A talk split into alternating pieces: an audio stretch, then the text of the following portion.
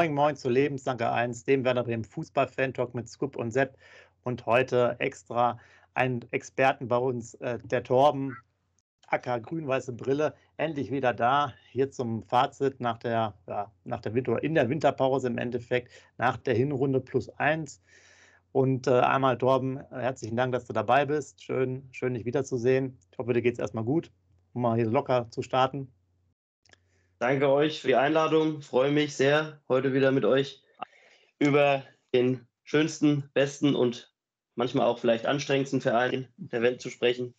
Ähm, mir geht soweit gut und äh, ich freue mich schon auf die Themen, ähm, vor allen Dingen auch auf so ein paar spezielle Themen. Wenn der Scoop vielleicht auch so seine kleinen Tobsuchtanfälle bekommt, da wow. freue ich mich schon. Von daher freue mich.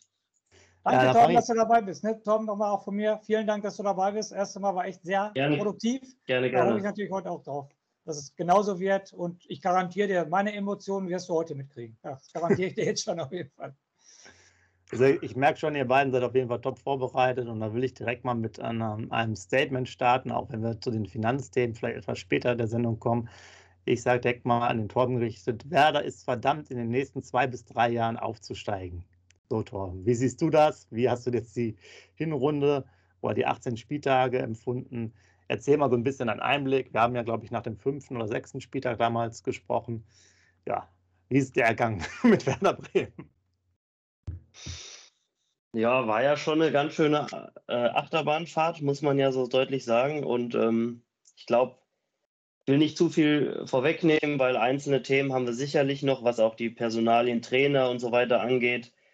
Aber ähm, wenn man bedenkt, das habe ich mir zum Ende der Saison immer oder der Hinrunde immer wieder gedacht, dass wir eigentlich ab diesem Zeitpunkt, wo wir damals gesprochen hatten, ging es immer wieder bergauf und deutlich mehr bergab und ähm, es gab Probleme, äh, Skandale. Ähm, ja, es ist so ein bisschen der FC Hollywood gewesen teilweise.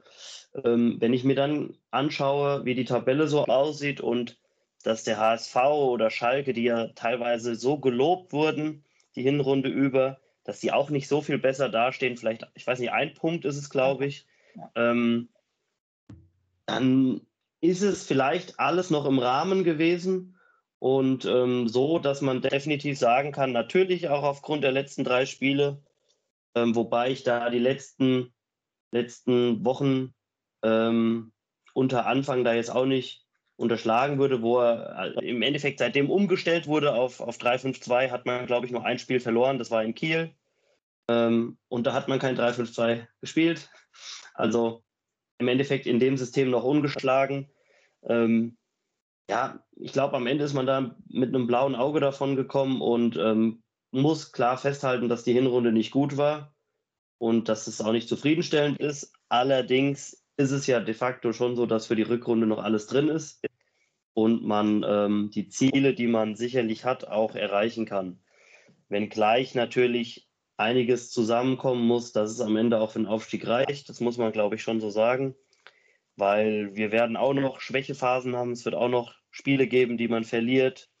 Ähm, und ganz so viel darf man sich da, glaube ich, nicht mehr leisten, weil, weil man eben schon einen gewissen Rückstand hat auf Darmstadt auf Pauli. Und ähm, ja, ich glaube auch nicht, dass Schalke und Hamburg und ähm, vielleicht auch Nürnberg jetzt so deutlich einbrechen werden, dass die weniger Punkte holen. Also wir müssen definitiv zulegen noch, beziehungsweise den, den äh, Schnitt und die Tendenz aus der letzten Woche so ein bisschen auch bestätigen und dann ist sicherlich was drin. Aber das hängt natürlich von vielen Faktoren ab und da bin ich gespannt, wie das äh, im Jahr 2022 dann noch starten wird. Aber wie gesagt, zuletzt lief es ja ganz ordentlich und das lässt mich zumindest ja positiv äh, in, die, in die Zukunft blicken, dass, dass äh, in den letzten Wochen es deutlich ruhiger war und man das Gefühl hatte, ähm, dass man das Handeln wieder so ein bisschen in der, im Griff hat und dass man nicht von einem Problem ins andere schlittert. Aber Torben, die Winterpause kam zum denkbar schlechten Zeitpunkt, oder? Weiß ich nicht. Also werden wir nachher sehen, wenn es wieder losgeht. Ähm, kann natürlich sein, dass, dass äh, man ein bisschen aus dem Flow rauskommt. Kann aber auch sein, dass die Arbeit von Ole Werner dann erst richtig fruchtet und vielleicht auch mit ein, zwei Neuzugängen das alles noch ein bisschen besser aussieht. Ähm, das ist hypothetisch. Klar hätte man jetzt noch ein paar Wochen spielen können, aber ähm, ich glaube, für den ganzen Verein ist es schon gut, dass man auch mal zur Ruhe kommt jetzt und dass man mit einem guten Gefühl äh, in diese Winterpause geht. Ähm, ja, wie hast du es ähm, vielleicht selber empfunden, um direkt mal beim Thema Trainer zu, zu bleiben? Ähm, Gerade jetzt das, oder ich frage mal andersherum, Ole Werner als Trainer, war das jetzt sozusagen auch dein Wunschkandidat oder wen hättest du vielleicht noch als potenzielle Möglichkeiten gesehen, wo du gesagt hättest, der wäre äh, klasse gewesen? Ähm,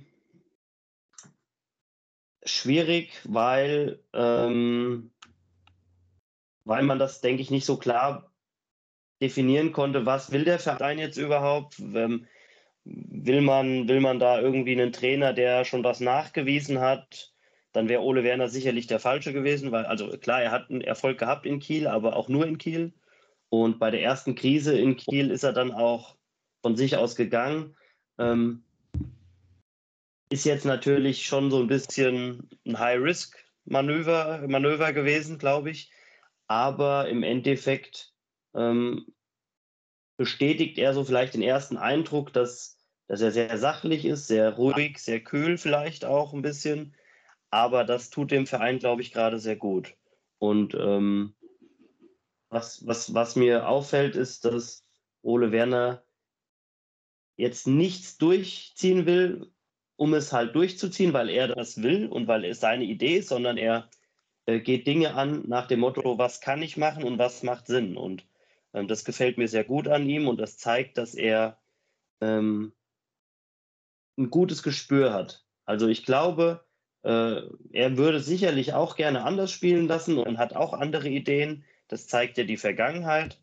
Und ähm, das wird sicherlich auch noch so kommen, wenn er eine längere Zeit hier Trainer ist. Aber für den Moment macht er genau das, was wichtig und richtig ist, dass er der Mannschaft Sicherheit gibt und dass, dass er keine Experimente wagt, dass er auf erfahrene Spieler setzt, was er auch schon in Kiel gemacht hat und dass er eine Achse bildet. Und ähm, ich glaube, das war das, was man vielleicht auch vorher erwarten konnte. Ähm, Im Endeffekt bin ich nicht unzufrieden mit der Wahl Ole Werner, bin aber auch jetzt nicht aus dem Häuschen gewesen. So ehrlich muss man auch sein. Und ich habe auch befürchtet ähm, oder befürchte auch nach wie vor, dass das vielleicht ähm, jetzt erstmal eine ähm, Phase ist, die ganz gut läuft aber wie gesagt, wenn zwei, drei, vier Spiele sind, die nicht gewonnen werden, wenn auch ein bisschen Druck dazu kommt, ähm, wenn er als Person auch vielleicht mehr Druck bekommt, bin ich mal gespannt, wie er reagiert. Ich bin sehr vorsichtig, weil wir haben nach Skripnik, Nuri, Kofeld schon so viele hochgelobt und gejubelt nach kurzer Zeit. Ähm, da würde ich mich freuen, wenn man bei Ole Werner einfach mal ein bisschen abwartet und ihm vielleicht mal so ein halbes Jahr Zeit gibt. Ähm, Fußballerisch sieht es, glaube ich, gut aus. Das muss man sagen. Das war so mit die besten Wochen in den letzten Jahren. Ähm, klar, gemessen an der Liga auch, das, das muss man dazu sagen, aber ähm, so viel offensiver Fußball, so viele Chancen, die kreiert wurden und ähm, auch teilweise so eine Dominanz in den einzelnen Spielen hat man schon länger nicht gesehen, meiner Meinung nach bei Werder-Spielen. Und ähm, ja, das das lässt schon darauf schließen, dass, dass er eine Idee hat, die vielleicht passen könnte mit dem Verein. Vor allem, weil man dazu sagen muss, dass äh, Markus Anfang zum Beispiel genau die gleiche Spieler zur Verfügung hatte. Ja, mit dem einen oder anderen, der immer mal verletzt war, das, das ist klar. Aber zum Beispiel äh, das, das Sturmduo Füllkrug Duxch, das hätte er von Spieltag drei oder vier, wann Duxch kam, schon stellen können. Und ähm, ja, ist nicht so gewesen. Ähm, um die Frage dann doch nochmal in einem Satz zu beantworten, ich glaube, ähm, Ole Werner passt für den Moment ganz gut. Ob es langfristig der richtige Trainer ist, wird man sehen. Ja, ich würde jetzt vielleicht sogar auch sagen, ich weiß gar nicht, ob jetzt so viel Ole Werner ähm, immer jetzt in den, in den Spielen drin steckt. Klar, man kann sagen, die, die spielen auf jeden Fall ein bisschen mehr Pressing, die gehen also mehr vorne drauf, die spielen auch keine langen Bälle mehr, sondern eher also flache Bälle, zum einen kurz, aber auch äh, lange flache Bälle in die Tiefe. Ähm, so ein bisschen hat sich die Mannschaft ja, wie du es ja auch schon gesagt hast, finde ich, so selbst ähm, gefunden. Und du hast auch, glaube ich, das Glück, das haben wir jetzt nie mal nachgeguckt, aber ich weiß gar nicht, wann wir halt dreimal hintereinander mit derselben Aufstellung mal gespielt haben. Das mag bestimmt drei, vier, fünf Jahre mal zurückliegen. Ist jetzt ja kein Indienst, dass es das alles dann super ist, aber ich weiß auch, dass natürlich sowas in einem sehr erfolgreichen Jahr wie der Meisterschaft, da haben wir mehr oder weniger auch nur mit elf Spielern gespielt, ja. Die wurden dann marginal mal ausgetauscht und das ist natürlich dann schon was, wenn du jetzt gerade mit den drei äh, Jungs da in der Abwehr spielst, die sind ja schon, also für mich oder wir haben das ja schon angesprochen, Scoop mit Pavlenka dann, wenn du jetzt die Erfahrung siehst und wenn du jetzt sozusagen auf Normalform oder weiß ich nicht, nach FIFA-Punkten gehst oder so, bist du da also sicherlich die beste Abwehr inklusive Torwart der Liga, zumindest erstmal. Heißt jetzt ja nicht, dass damit äh, jedes Spiel zu null ist, ist ja nicht so der Fall, aber von, von den Konstellationen her. Und jetzt, wo der Füllkrug sicherlich auch mal wieder äh, das Baumhaus treffen kann, ist der Zweiersturm zumindest auch, ich hätte jetzt mal gesagt, unter den ersten dreien in, in der Liga. Ja, vielleicht noch nicht toremäßig, aber von der Gefahr her und von den Kreieren, also Chancen kreieren, schon richtig gut. Mittelfeld, schwieriges Thema wie immer. Ja, alle schreien nach einem Sechser oder einem spielstarken Zentrumsspieler, den haben wir immer noch nicht, der vielleicht so ein bisschen die Fäden in die Hand nimmt. Hand nimmt. Ähm, wird er wohl auch nicht kommen, denke ich mal. Muss man mal ein bisschen abwarten. Aber ja, also ich, ich tue mir jetzt auch schwer, genau zu sagen, was jetzt dabei rumkommt, werden wir wahrscheinlich erst nach fünf, sechs äh, weiteren Spieltagen sehen. Aber ich möchte mal Stellung nehmen, Sepp, zum Thema ähm, Ole Werner, was mir persönlich komplett wichtig ist. Ihr habt gerade genau das Richtige gesagt. Markus Anfang und Ole Werner haben fast das gleiche Spielermaterial zur Verfügung gehabt. Und Ole, ähm, Ole Werner sucht die spielerischen Lösungen, was wir ja auch letztes Wochenende so gelobt haben in Hannover dass sie von hinten den Ball rausspielen, meistens flach spielen. Und das war halt bei Markus Anfang nicht der Fall. Markus Anfang hat auf Kick and Rush gesetzt, lange Bälle auf den Zielspieler, auf Füllkrug oder Dux und dann gucken, was passiert. Zweite Bälle abwarten. Und da finde ich, sieht man aber doch schon, auch wenn ich jetzt nicht so der Fan von Ole Werner bin, das wisst ihr alle, äh, das sieht man aber schon die Handschrift von Ole Werner, weil er will diese Sache nicht. Du siehst keine langen Bälle mehr. Beim Markus Anfang war jeder dritte Ball ein langer Ball, hundertprozentig. Und beim Werner kann ich mich ganz ehrlich nicht an überhaupt gar nicht an viele lange oder überhaupt an einen langen Ball erinnern. Es wird spielerisch rausgespielt, man sieht mal wieder Doppelpässe, man sieht die Steilpässe, aber lang ist da gar nichts mehr. Und deshalb finde ich doch schon, dass man da in den ersten drei Spielen von Ole Werner doch eine Handschrift erkennt. Das ist meine persönliche Meinung.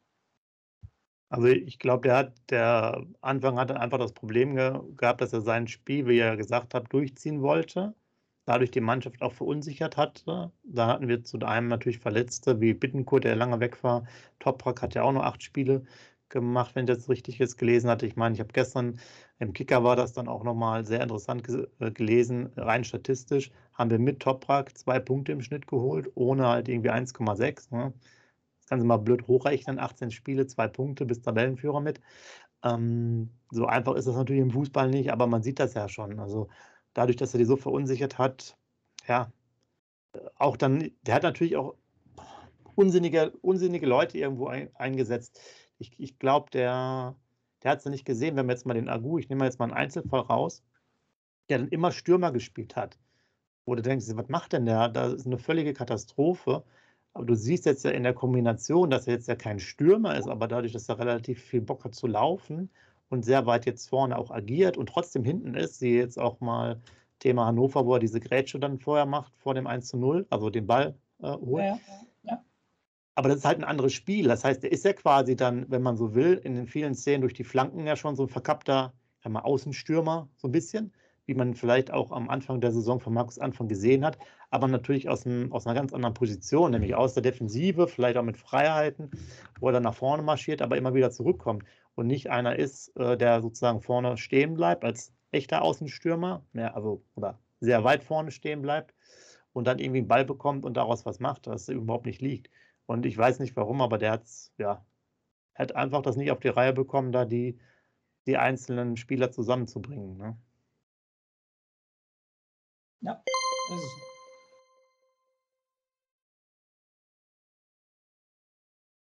Ja, äh, vielleicht dann direkt mal weiter, äh, um beim Torben dann zu bleiben. Torben, vielleicht deine Top 3 und Top, äh, äh Top 3 Spieler und deine Flop 3 Spieler so der Saison äh, und Boss jetzt ja nicht sozusagen von 1 bis 3, kannst du einfach nur 3 nennen, ohne die jetzt nochmal zu werten, aber wo du halt dir mehr versprochen hättest, vielleicht, ähm, etc. Ich habe sie aber gewertet und das mache ich jetzt auch so. Okay, dann, dann mach das gerne so. Richtig so. Ähm, ja, ähm, ich habe es auch ein bisschen anders angegangen. Also ich finde prinzipiell, dass dazu noch ähm, Top 3, Flop 3 finde ich immer äh, schwierig, weil ja, zur Hälfte der Saison hätte natürlich fast jeder Füllkrug genannt, vielleicht auch berechtigt. Am Ende, äh, meiner Meinung nach, kann der in keine, keine Flop äh, 3 oder sonst was kommen. Ähm, deswegen, ich habe so generell genannt und nicht nur Spieler oder Personen mit einbezogen, sondern ähm, generell Highlights und Lowlights. Und ähm, wenn wir da mal auf die negativen oder auf die Lowlights gehen, habe ich an dritter Stelle trotzdem einen Spieler und das war für mich ähm, Mitchell Weiser, ähm, wo ich bis heute nicht verstehe, wie wenig Einfluss ein Spieler mit dem Hintergrund in der zweiten Liga haben kann.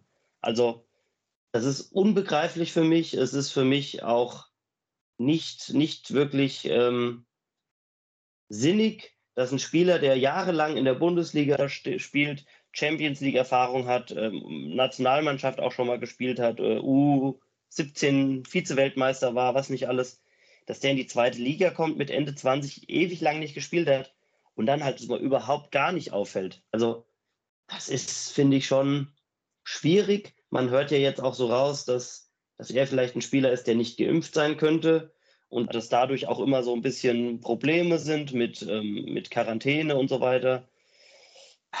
Also ich glaube, da haben sich alle deutlich mehr versprochen von. Ähm, sicherlich er auch, deswegen darf man ihm da jetzt, also er spielt ja nicht freiwillig schlecht oder so, aber ich finde, da hätte man schon mehr erwarten dürfen. Ähm, wenn der Elfmeter gegen Schalke nicht gewesen wäre, wäre Roger Assalé sicherlich auch ein Kandidat für dieses Treppchen. Ähm, ich habe ihn rausgenommen, weil er eben einen, einen Elfmeter, nennen wir es mal, rausgeholt hat, der sehr viel wert war. Und ähm, um die Brücke zu schlagen zum Platz zwei, ähm, Weiser eher ein wichtiges Tor uns genommen hat. Auf Platz zwei habe ich das Nordderby gesetzt. Das war für mich eine unfassbare Enttäuschung auf so vielen Ebenen. Also ähm, spielerisch meiner Meinung nach waren wir da, oder was die Chancen angeht, was, was das ganze Spiel angeht, nicht, nicht unterlegen und hätten das Spiel nie verlieren dürfen. Ähm, das lief so viel falsch, äh, von der gelb-roten Karte von Grosso an bis zu dem Freistoß von Duxch, der zurückgenommen wird, äh, die Chancen von Füllkrug. Also das hat mich wirklich wochenlang noch beschäftigt, dieses Spiel. Und glaube ich auch im Nachhinein so ein, war so ein Knackpunkt in der Mannschaft auch, ähm, danach lief es mal eine Zeit lang nicht so rund. Und ähm, ja, wenn man jetzt dazu rechnet, dass wir dieses Spiel gewinnen und der HSV nicht, dann, dann äh, sieht die Tabelle auch wieder ganz anders aus. Und ähm, wie gesagt, das war so ein Spiel Nordderby seit vier Jahren wieder. Das zu verlieren auf die Art und Weise war schon echt ärgerlich und hat mich wirklich lange beschäftigt auch. Ähm, auf Platz 1 ist meiner Meinung nach, braucht man da nicht drüber reden, gehört nur einer hin, das ist Markus Anfang. Ähm, also, als wir im Mai abgestiegen sind, dachte ich, ich hätte jetzt alles gesehen. Aber also der, der Mann hat wirklich allem nochmal eine Krone aufgesetzt. Und da muss ich auch dazu sagen, also da fällt mir nur ein Wort zu ein und das ist asozial.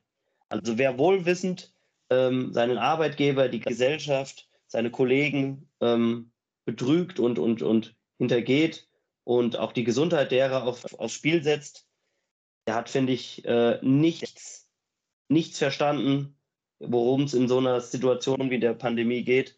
Und ähm, braucht mir auch nicht kommen mit äh, Bedenken, dass er, dass er äh, wegen, wegen irgendwelchen ähm, Herzerkrankungen in der Familie, bei allem Respekt, aber es, es ist keine Impfpflicht. Niemand hat ihn gezwungen, zu impf, geimpft zu werden. Er hätte auch nach wie vor einfach getestet werden können, Woche für Woche. Ähm, also ich wünsche mir wirklich sehr, dass dieser Mensch äh, sehr, sehr schnell aus, aus dem Gedächtnis der, der Werderaner verschwunden oder verschwindet. und auch äh, so schnell keinen Job mehr bekommt, weil das war, das war hoch, hoch ähm, unanständig und in der Art und Weise einfach auch äh, nicht zu akzeptieren. Und also, wenn man drüber lacht, was, was Daum damals gemacht hat bei, bei seiner Kokainaffäre, dann war das ja noch zehnmal mehr. Und ähm, Wahnsinn. Das war der absolute Tiefpunkt, glaube ich, den ich als Werder-Fan jemals erlebt habe. Noch nach dem Abstieg oder vor dem Abstieg noch.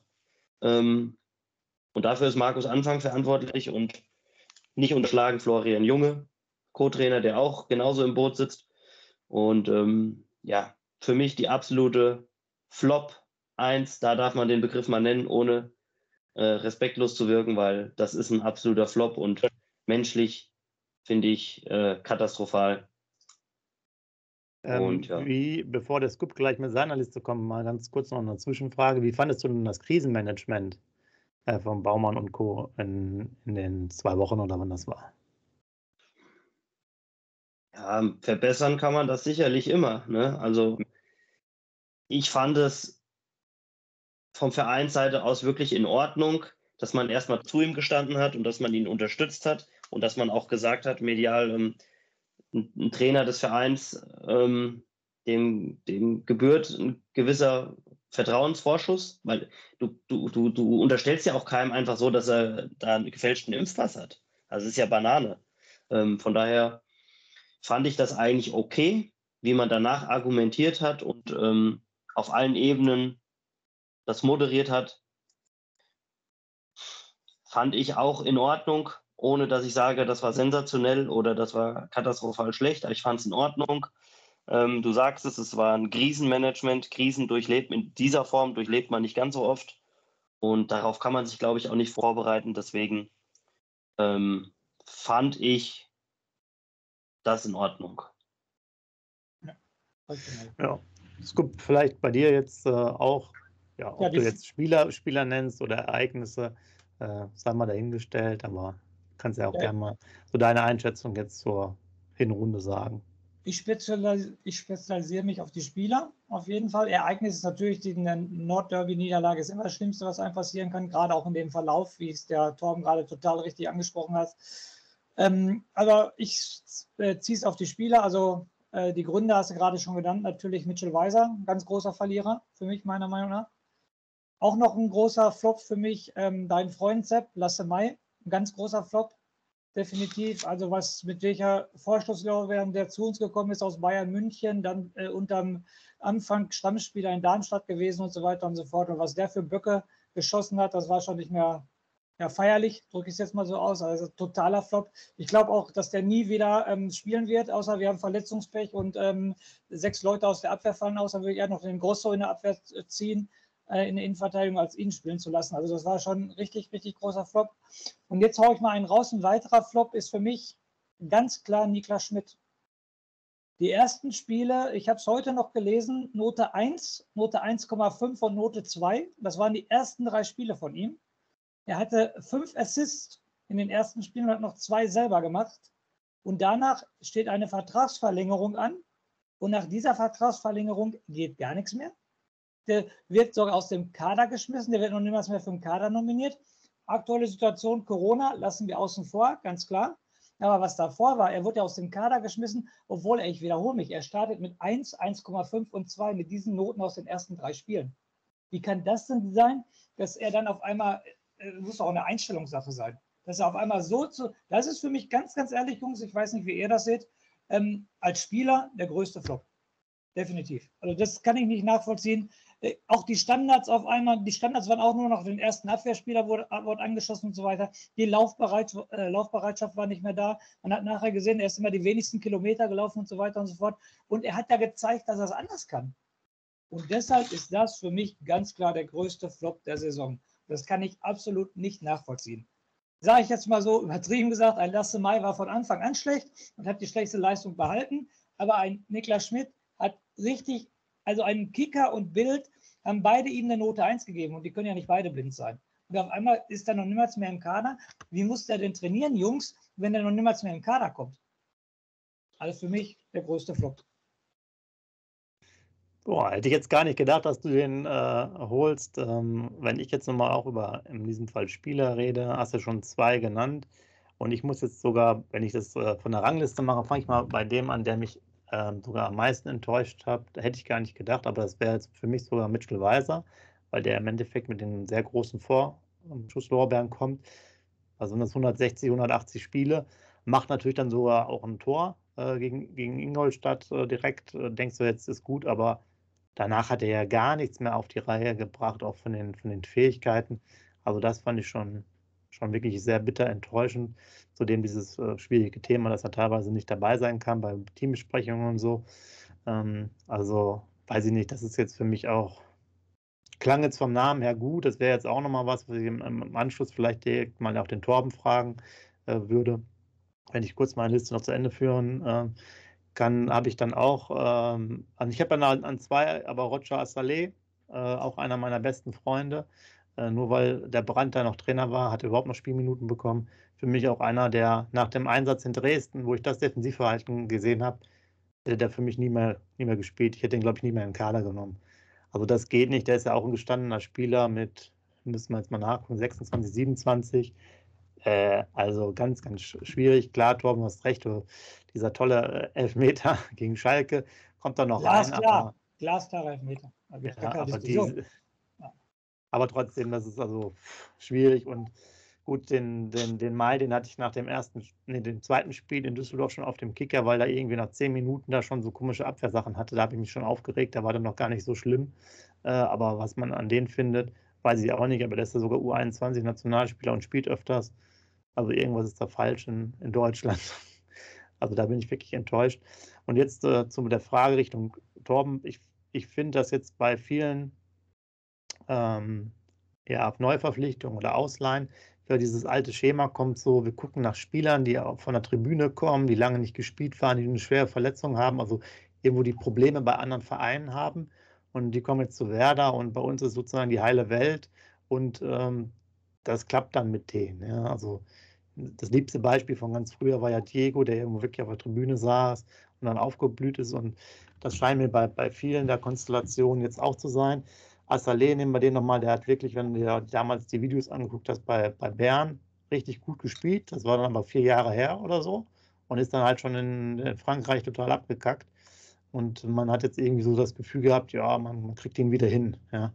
Weiser ja ähnlich, du hast es vorhin gesagt, der ist ganz lange hat er nicht gespielt. Ähm, gut, bei Mai muss man jetzt ein bisschen ausklammern, aber nehmen wir mal diese beiden. Und ich finde diese Art der, der Teamerweiterung äh, entweder findet man die falschen oder es passt halt gerade nicht. Wie siehst du das? Ja, hast du richtig gesagt, meiner Meinung nach. Also gerade bei Weiser und Assalé, da war die Formkurve in den letzten Jahren, die ging nicht hoch. Und man hat natürlich versucht, da jetzt ein Schnäppchen ähm, zu schlagen, dass man sagt, okay, ähm, es sind zwei, die eigentlich vom Potenzial her nicht in die zweite Liga gehören, auch was sie schon gezeigt haben. Und wenn es hier funktioniert, dann ähm, bringen sie eine Qualität rein, die du so sonst nicht bekommst für die zweite Liga. Im Nachhinein ist man schlauer. Im Nachhinein kann man auch sagen, vielleicht ähm, waren diese guten Jahre, die die hier hatten, ähm, vielleicht auch eher die Ausnahme. Und das, was aktuell so geleistet wird oder in den letzten Jahren, ist dann vielleicht eher so diese, dieses äh, Niveau, was sie halten. Ähm, ähnlich auch bei Niklas Schmidt ähm, vielleicht hat man ihn am Anfang dann ein bisschen zu, zu hoch gelobt, weil er halt ein paar Freistöße mal ganz gut reingebracht hat. Aber auch da erinnere ich an das Gespräch im Sommer, da hatten wir auch besprochen, dass auch Niklas Schmidt schwache Phasen haben wird. Dass die jetzt dann so lang gehen, überrascht natürlich und ist auch schade. Und er hat, glaube ich, auch mit Corona und ein, zwei Verletzungen zu kämpfen gehabt. Ähm, ich bin mal gespannt, wenn, wenn er wieder fit ist und wenn, wenn Ole Werner ihm vielleicht eine Chance gibt, wie er dann äh, agieren wird. Ähm, aber so ehrlich muss man sein, ähm, ab, ab dem vierten, fünften Spieltag war da nichts mehr und ähm, das reicht auch, finde ich, nicht für, für einen äh, Top 5 Zweitligist oder Bundesligist. Ähm, da muss, muss Niklas Schmidt, denke ich, einfach auch mal zeigen, dass er diese Leistung über halbes Jahr, Jahr zeigen kann und ähm, regelmäßig diese Spiele abliefert. Ja, äh, vielleicht nochmal zu den, zu den anderen beiden vorher. Genau, wir hatten das Skuppe hatten ja schon mal angesprochen. Ich glaube, du, das kam ja auch von, von dir dabei jetzt als weiteres Beispiel der Vergangenheit Nuri Schein zum Beispiel zu, zu nennen. Auch ein mal, richtig geiler Zocker, hat meines Erachtens, ich meine, wir hatten uns auf zwei gute Spiele geeinigt und hat das dann, er hat ja auch teilweise auf der Sechs gespielt bei Floco ähm, hat es dann auch einfach überhaupt wenig gezeigt. Und ich, das ist natürlich manchmal auch so ein bisschen gelernt, ja, wo kommt Baumann her von der, von der alten Alofs-Welt. Und der Alofs hat dann halt mehr solche Deals ge gemacht, die in diese Richtung gehen. Da sehe ich halt schon ein großes Problem. Wir, wir kommen ja auch äh, nach und nach so ein bisschen zu der Grundausstatt oder wo soll der Verein hingehen. Ähm, ich finde nach dem Tim Steiden, der es gab auch ein schönes Interview mal, wo der bewusst gesagt hat, er ist dann auch nach Leverkusen gegangen, weil man mit der Arbeit oder mit der Vorgehensweise, die er auch verkörpert, jetzt nicht mehr so weiterarbeiten wollte, sondern mehr so erfahrene Spieler haben wollte. Das ist so, glaube ich, vier Jahre ungefähr her, vielleicht fünf.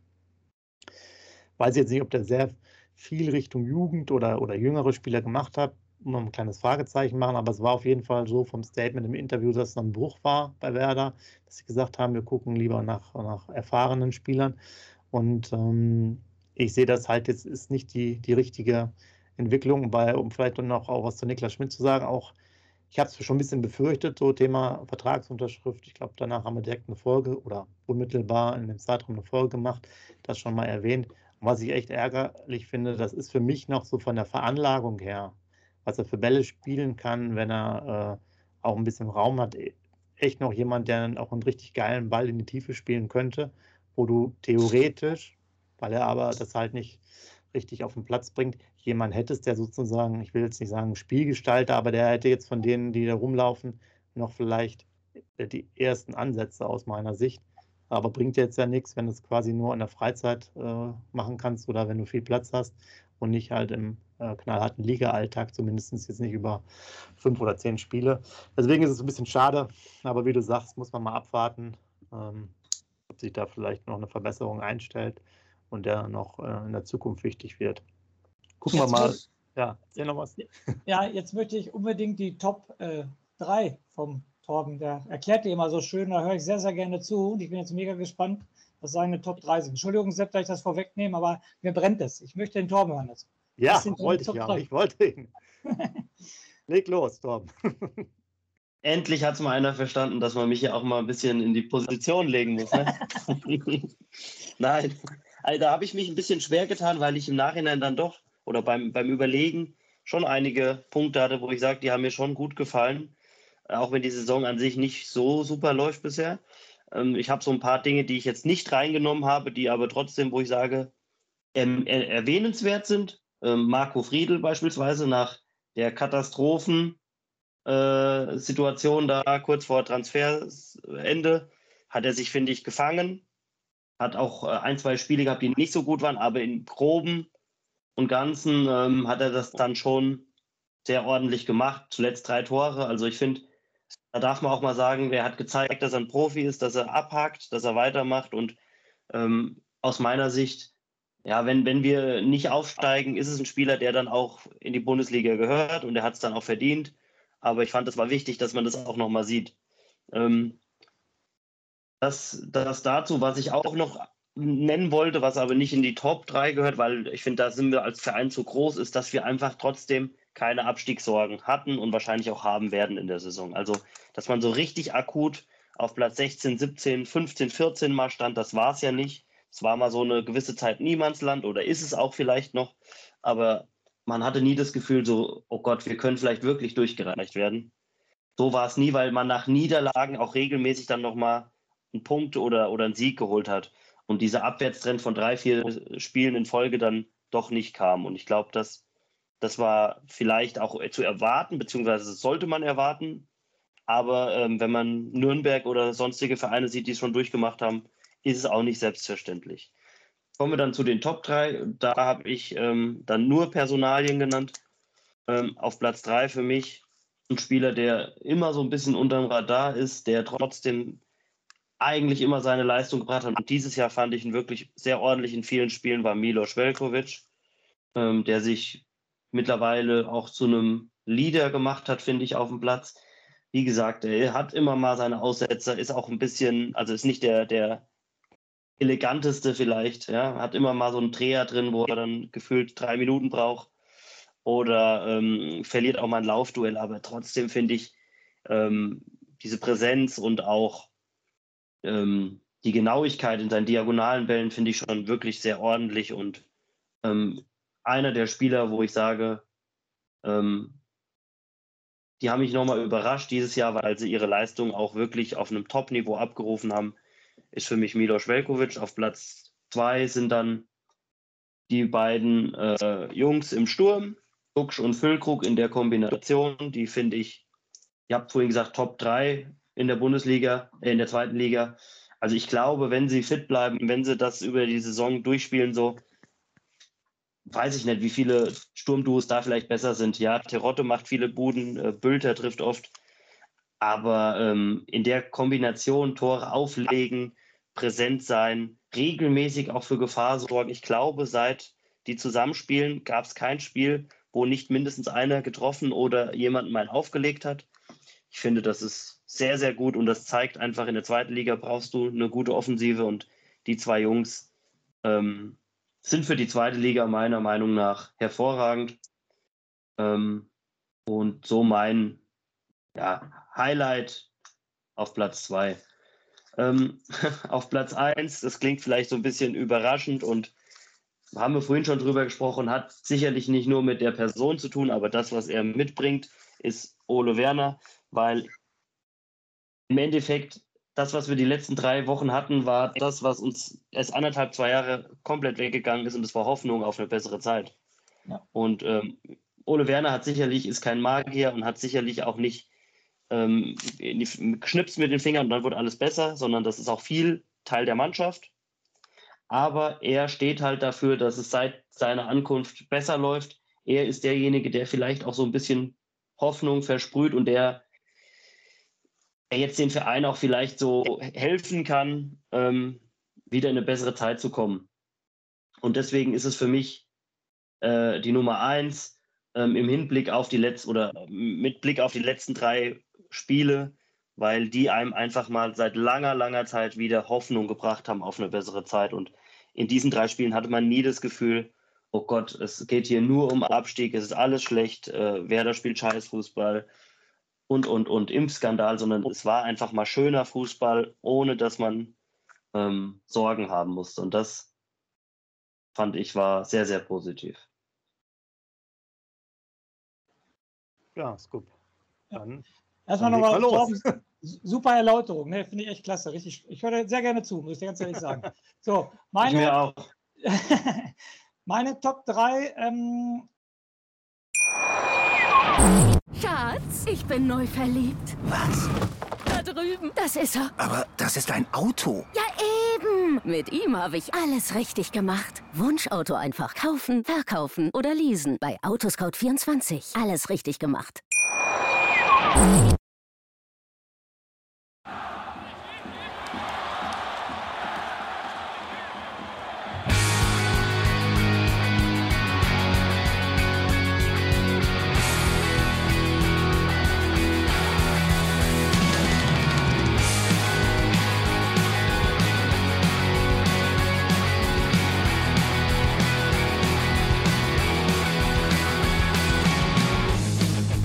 Weserstrand. Auf geht's ins Stadion. Wir wollen Werder sehen. Heute geht alle grün. Werder Schal, ein Bremer Bier. Die Ostkurve vibriert. Das wir auf dem Trikot. Werder, wir stehen hinter dir. Werder Bremen. Ein Leben lang grün-weiß. Ja, wir sind Werder Bremen. And this is Osterdeich.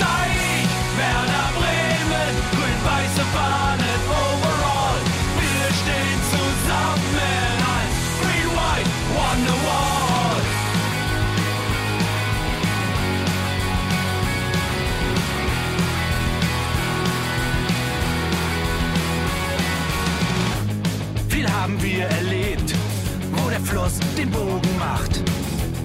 Und unser Stadion strahlt in seiner Pracht. Weser Wunderliga 2. Doch der zwölfte Mann bleiben wir. Ein W auf jedem Schal. Werder, wir stehen hinter dir. Werder Bremen, ein Leben lang grün-weiß. Ja, wir sind Werder